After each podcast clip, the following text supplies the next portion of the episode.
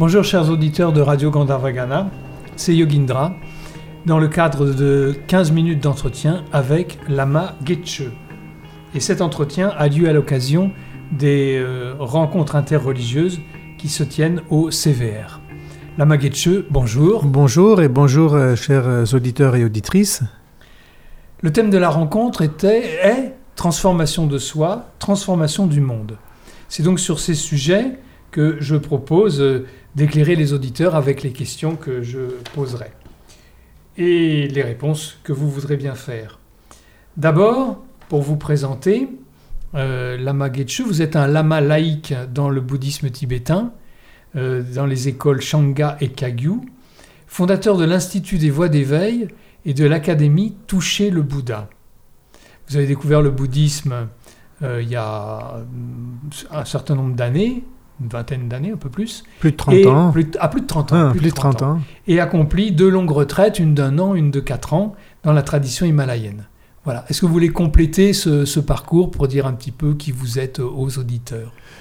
Donc je, je, suis baptisé chrétien, mais j'ai pas reçu d'éducation euh, religieuse. Et puis à l'âge de, 21 ans, j'ai découvert, euh, j'ai rencontré des maîtres euh, bhoutanais pratiquant le bouddhisme tibétain lors du nouvel an euh, tibétain auquel m'avait convié un ami français, pratiquant bouddhiste et chrétien. Et puis moi qui n'étais pas versé dans la spiritualité et pas du tout attiré par la spiritualité, j'ai été comme impacté très positivement par les rencontres que j'ai faites lors de cet événement. Donc c'est la rencontre et la fibre des maîtres qui m'a interpellé. Et puis dans un second temps, c'est l'approche un peu scientifique et pragmatisme du bouddhisme. Euh, moi, je suis plutôt cartésien, euh, je fais des études en génie mécanique, etc. Donc, mais c'est cet aspect très pragmatique et structuré de la voie spirituelle qui m'a accroché, et, etc. Et vous êtes un lama laïque. Lama Ça veut dire quoi, lama, ah, lama laïque En fait, euh, j'ai fait de longues retraites complètement coupées du monde cloîtré, donc dont enfin, cinq années au total, un an et quatre ans de retraite en deux étapes. Dans la retraite de 4 ans, on avait le programme officiel, traditionnel de la retraite de 3 ans et 3 mois. Euh, donc dans ces conditions-là, on est dans un cloître, on, ne quitte pas le cloître, on n'a pas de visite avec l'extérieur, etc. Et à l'issue de la retraite, les personnes qui consacrent une partie de leur vie à la transmission peuvent être qualifiées de lama. D'accord. Maintenant, pourquoi laïque? Bien parce que dans les monastères tibétains, il y a des personnes ordonnées moines qui ont fait cette retraite. Donc dans ce cas-là, ce sont des lamas moines. Tandis que moi, je suis laïque, français laïque, non ordonné, et donc je transmets. Vous avez continué aussi à avoir une activité professionnelle J'étais euh, professeur des écoles avant mes retraites et après, et puis, mais j'ai démissionné de cette fonction euh, depuis 2014 et je transmets. Euh, c'est mon activité. Consacré à la transmission. Voilà. D'accord, d'accord. Donc, là, aujourd'hui, nous avons participé à une rencontre interreligieuse. en quoi c'est important pour vous une rencontre interreligieuse ah, Lors de ma longue retraite de 4 ans, sur la fin de la retraite, le maître de retraite nous a conseillé d'enrichir notre pratique par tout ce qui nous semblait bon. Et donc, je me suis rappelé de discussions avec un ami euh, versé dans la mystique chrétienne et bouddhiste également. Et cet ami m'avait dit Arnaud, un jour, il faudra que tu étudies la mystique, euh, la mystique chrétienne ou des autres traditions spirituelles donc, euh, et lorsque le maître de retraite nous a donné ce conseil euh, d'enrichir notre pratique par tout ce qui nous semblait bon, j'ai pensé à cet ami et je lui ai demandé des livres, de m'envoyer des livres. Et là, j'ai reçu un carton de, de maître théologien, un ah carton de livres de maître théologien. Et là, écartolé, Pseudo-Denis, Sainte-Thérèse, enfin bref, etc. Euh, l'histoire de la mystique également qui comportait des enseignements d'autres traditions telles que la voie soufie, euh, la voie hindoue, etc. Et là, je, suis tombé à la renverse parce que depuis les profondeurs d'une retraite bouddhiste, j'avais les clés pour lire entre les lignes et percer la profondeur de la mystique des autres traditions. Du coup, j'ai découvert la mystique chrétienne que j'avais complètement rejetée, critiquée par ignorance et, et bêtise, quoi. D'accord. Et donc, du coup, je suis tombé amoureux de l'ensemble des voies mystiques. Alors, je fais la distinction entre l'interreligieux et l'intermystique. Pour moi, l'intermystique va piocher dans des sujets euh, profonds, essentiels, qui sont la source de toutes les voies d'éveil, chose qu'on n'évoque pas forcément dans, les, rencontres interreligieuses qui sont parfois à des niveaux un peu plus, euh, enfin, sur un autre plan. Et donc, vous êtes choisi de rester dans la voie bouddhiste, oui. mais euh, en même temps, euh, les autres traditions vous ont permis d'approfondir cette voie bouddhiste. Et je pourrais poser une question, Oui. euh, par exemple sur le chemin de transformation, puisque c'est le sujet. En quoi cette pratique des autres euh, traditions vous a permis d'avancer sur ce chemin de transformation que vous viviez par le bouddhisme? En fait, le... au stade de mon cheminement, lorsque j'ai découvert la, la mystique chrétienne en particulier, elle m'a pas apporté de transformation, Oui. elle m'a à nouveau confirmé la profondeur de la voie bouddhique et permis de découvrir la profondeur de la voie chrétienne. Donc c'est plus, euh, ça a scellé des convictions, qui, convictions qui n'étaient pas intellectuelles mais expérientielles en méditation. Oui, oui. Et donc, ça n'a pas contribué à ma, à ma transformation, ça a contribué à ma conviction et à ma, la, la profondeur de ma foi. Et surtout, ça m'a ouvert aux autres traditions pour engager le dialogue. Et puis, aux personnes que j'accompagne dans le bouddhisme, maintenant, je leur, alors des personnes qui sont déjà initiées et que j'accompagne depuis quelques années, je leur partage des textes de la mystique chrétienne qui leur montrent combien cette voie est également une voie d'éveil Ah, authentique. D'accord. Ce qui fait qu'en fond, malgré toutes les différences qu'il peut y avoir entre les textes des différentes religions, ces traditions, voire les dogmes dans certains cas, euh, ce, ne, ce ne crée pas de, de barrières, mais au contraire, il y a des, vous trouvez des, soit des points communs, soit des enrichissements mutuels. En fait, en tant que bouddhiste, ce qui, va, ce qui m'intéresse dans, dans la mystique chrétienne, c'est ce que l'on appelle tout ce qui est relatif à la vue, c'est-à-dire toutes ces notions un peu euh, métaphysiques, ontologiques, christologiques. Donc on rejoint la notion de non-dualité, éveil, etc. Donc c'est ces, ces points-là euh, dogmatiques qui deviennent très intéressants à étudier et qui renforcent notre pratique, on va dire. Ouais. Ouais. Et pourtant, le bouddhisme est a priori athée, le mot Oui, n'est peut-être pas oui. juste, je ne Ah, sais pas. intéressant, a priori athée, alors que les autres religions sont théistes. Voilà, et, mal- et- et- et malgré cela, le, le rapprochement peut se faire. Ben, en fait, le, le mot malgré que vous utilisez, vient, que tu utilises, vient du fait que euh, qu'est-ce que qu'est-ce que Dieu finalement? Le Ouais. Dieu pour un croyant et Dieu pour un mystique qui est arrivé au stade de l'illumination et de l'union mystique, c'est plus du tout le même, même sujet. Oui. Donc, quand, tant qu'on prie un Dieu extérieur, transcendant, qui, duquel on est, on on n'a pas du tout la même nature avec lui. En fait, tant qu'on est sur ce plan-là, évidemment, le bouddhisme n'est pas théiste. Mais lorsqu'on parle de Dieu comme étant notre nature profonde et euh, équivalent au samadhi, euh, là, le sujet, euh, le sujet est commun à toutes les traditions. Oui. Du coup, dans ce sens-là, si on parle de ce type de Dieu-là, hein, Oui, oui. euh, le bou- bouddhisme est théiste. D'accord. Si Dieu, c'est euh, la réalisation de, de notre nature profonde, le Oui. samadhi, etc. Voilà. Alors là, on parle très très La vite. nature hein. de Bouddha et la Voilà. nature divine, c'est la même chose. Exactement. Le fruit, on peut pas, on peut pas concevoir des voies spirituelles ultimes et des voies d'éveil qui auraient un fruit différent. Donc si le fruit est identique, la façon de parler va différer, mais le sujet est le même. Voilà. Donc euh, du coup, si Dieu c'est l'ultime, Oui. la réalisation ultime, Oui. ben, le bouddhisme est théiste. Bien sûr. D'accord. C'est c'est ce, ce verset qui est dans le Rig Veda que j'aime beaucoup, euh, qui dit euh, L'être est, est un.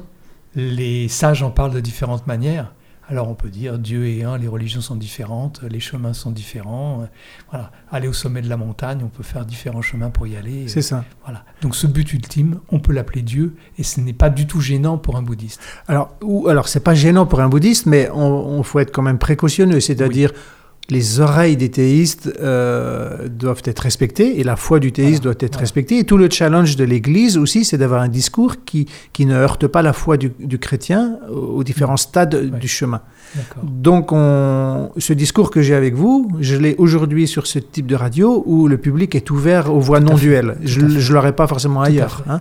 Je l'ai eu aujourd'hui lors de cette rencontre interreligieuse, mais on va être précautionneux, on veut Mmh. pas. Voilà. D'ailleurs, Maître, Maître Eckhart, est un, un grand théologien dominicain, a été censuré par euh, l'Église et une bulle papale à une époque, condamné pour certains propos et censuré pour d'autres. Pourquoi censuré, non pas condamné Parce que ses propos étaient justes, mais pas audibles Voilà, pour ça. certains pratiquants. Juste mais pas audible. Juste, mais pas audible. Donc, et l'Église doit, doit maintenir une espèce de, de cohérence ou d'intégrité euh, de la voie spirituelle et du discours euh, qui arrive aux oreilles de- du croyant.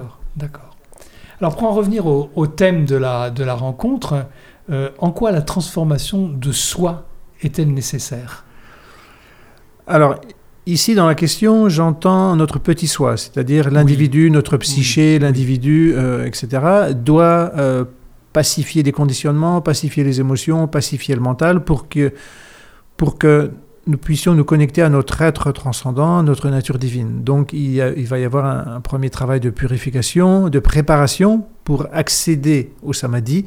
Donc y a sur les voies d'éveil, l'objectif, il est annoncé. C'est, on n'est pas sur une voie de développement personnel. Oui. L'objectif va au-delà. Certes, il y a des bénéfices de l'ordre du développement personnel, mais le cap est donné. On se dirige vers la, la réalisation de notre nature de Bouddha.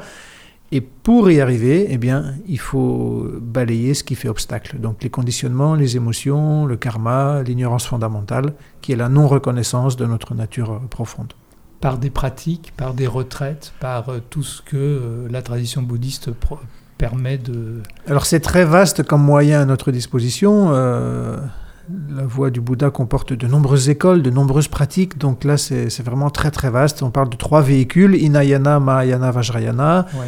Donc Inayana, c'est cette partie des enseignements, des méditations, des réflexions où le pratiquant va chercher son propre éveil. Le Mahayana, c'est ce véhicule qui permet de cheminer en intégrant autrui à notre pratique, c'est-à-dire l'amour et la compassion, l'éthique, toute cette dimension euh, tournée vers l'autre, va être un carburant sur le chemin et ça va être intégré aux pratiques, aux rituels. Mm. Donc ça, c'est le grand véhicule, le Mahayana. Et ouais. ce véhicule du Mahayana comporte un véhicule ésotérique et c'est là où on va trouver toutes les pratiques liées au Tantra les ouais. divinités, ouais. les mandalas, le travail sur les chakras.